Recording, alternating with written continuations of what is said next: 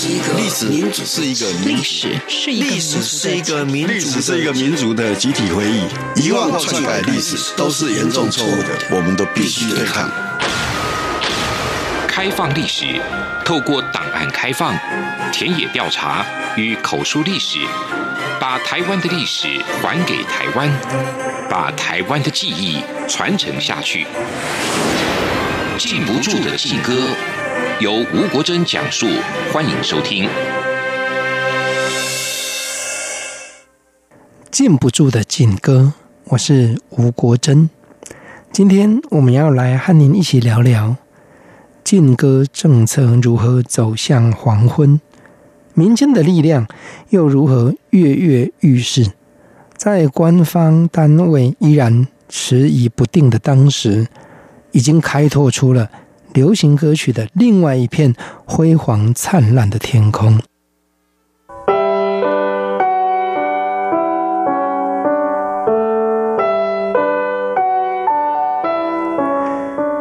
禁歌的政策转向与台湾的政治环境开放有着密切的联动。一九八八年一月二十九日，行政院新闻局邀请学者专家。沟通对历年查禁共八百九十八首歌曲的重审原则，初步决定采取慎重放宽的态度。这一场会议是由资深立法委员丑辉英主持，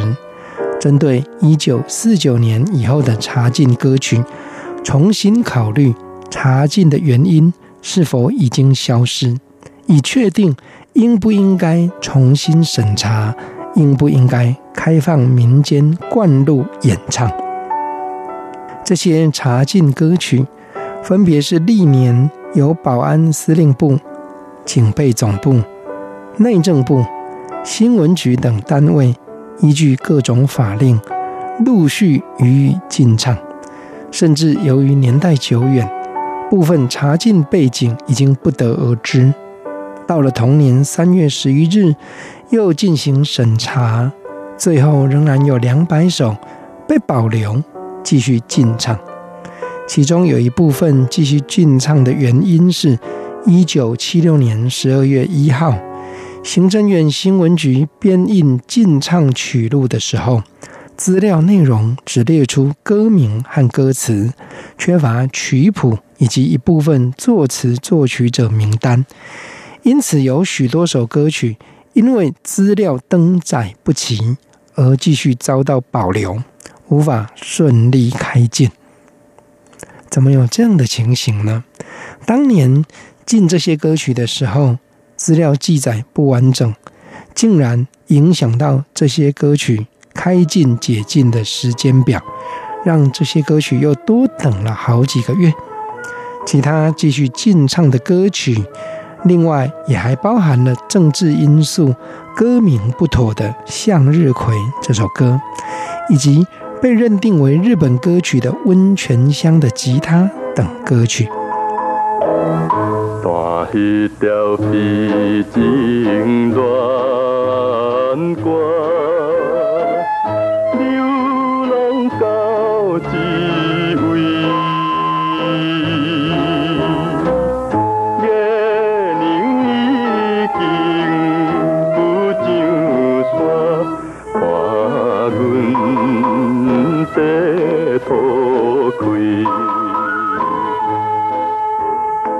相较于官方单位的迟疑不定，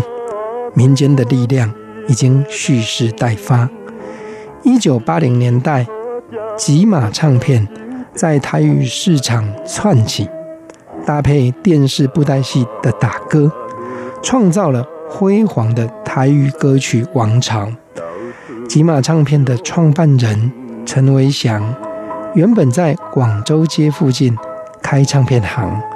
与经营过唱片公司的词曲作家廖信富互相认识以后，受到廖信富等友人的大力鼓舞，投入资本设立吉马唱片。创业作是歌唱比赛冠军得主康磊的专辑，主打歌有《知音在何处》、《不再想你》、《我爱台湾，以及台视连续剧《铁血杨家将》主题曲等，陈维祥以大手笔投入心血，邀请赵可庄制作，刘清池编曲，还标榜康雷是唱将，并且在唱片封底标上三十六人大乐团伴奏。只可惜市场反应相当有限。几乎赔泪一空的陈维祥，在一九八四年间，经人介绍，认识了主唱过《舞女》这首歌曲，但却是歌红人不红的陈小云。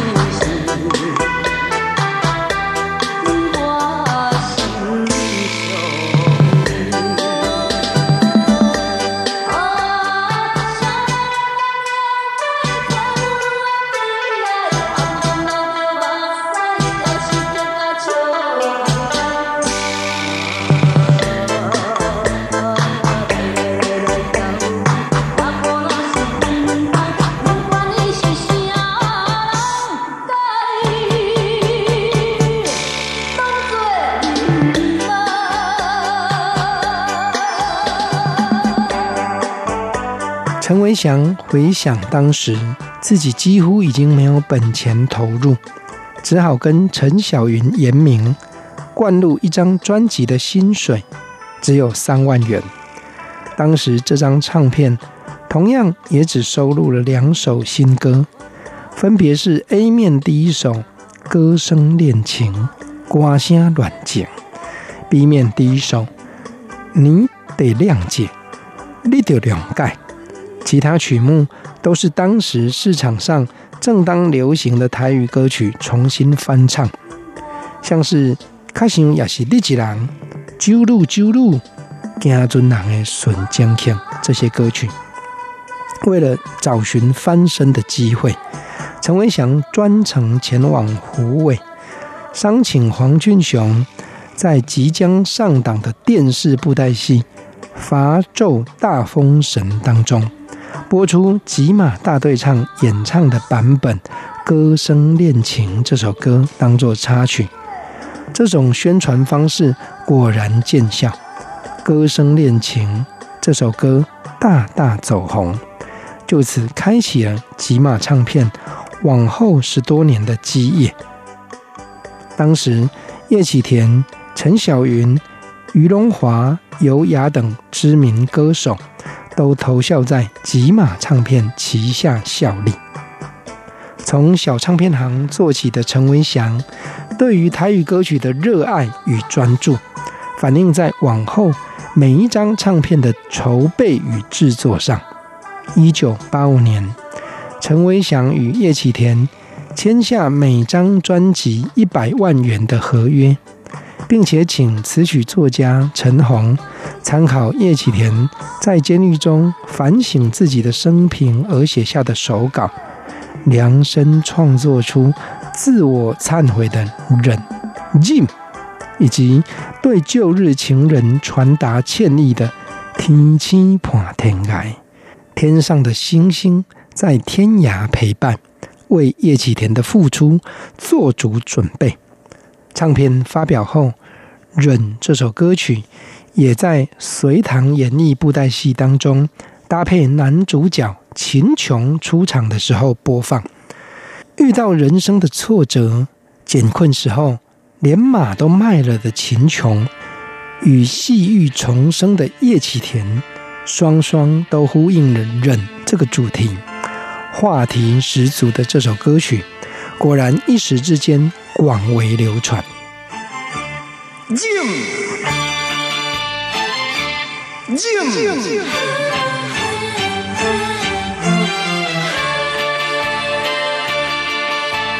讲什么人情，讲什么是义，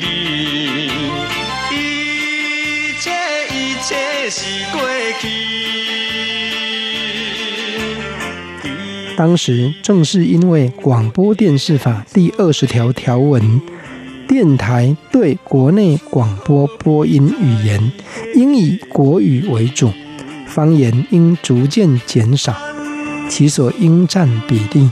由新闻局视实际需要定定之这样的限制。因此，也有很多歌手，就像是陈维祥所带领的吉马唱片旗下的那些相当走红的演唱者一样，只是在夜市、在唱片行直接贡献销售量，并没有办法一一登上广播电台或电视台来打歌。像是白冰冰，他就曾经在口述的传记《歌梦花的春天》。白冰冰的前半生这本书当中提到，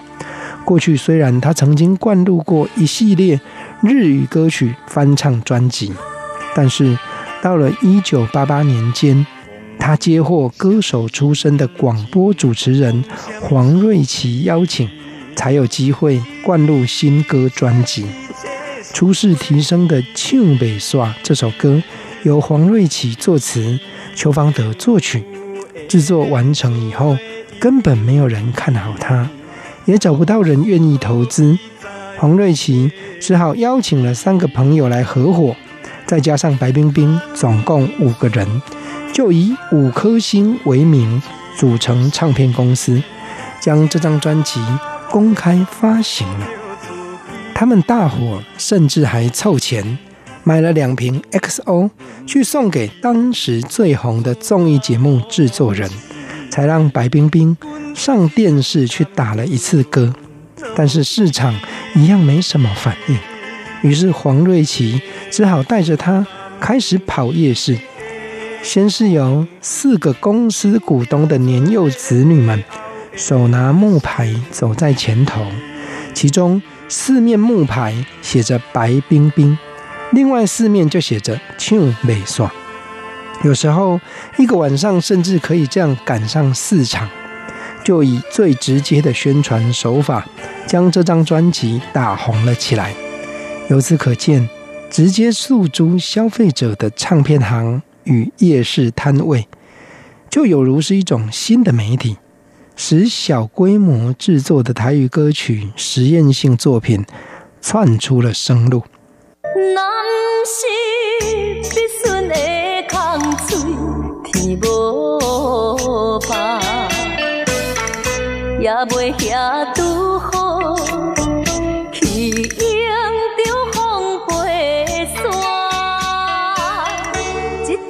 直接走进夜市，走进唱片行的现场销售手法，只是新人与新歌的第一步。终究还是必须回归到更大的商业市场，转而投入较具规模的唱片公司，适时购买电视媒体的打歌时段，这些都是由小而大的必然发展。特别是一九七零年代后期以后，电视媒体仅存的台语连续剧片头片尾曲，确实也使得台语音乐。维系了微弱的一席，也提供惯常使用台语的观众群聊胜于无的心灵满足。在那个时代，有很多歌手只有唱片或录音带的 A 面、B 面第一首用的是新歌，其他都是拿老歌来重唱。偏偏这些老歌多多少少还曾经是当时的禁歌。不过，听众朋友。消费者一样买单，也就在这样的潮流不断的推动下，禁歌政策终于真真实实地走向了黄昏。我是吴国珍，我们下次继续来和您聊聊，有很多词曲作家遭遇到禁歌政策，他们采取了不同的对策。我们下次见。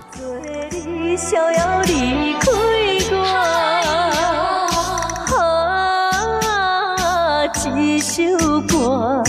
要唱到何时才会？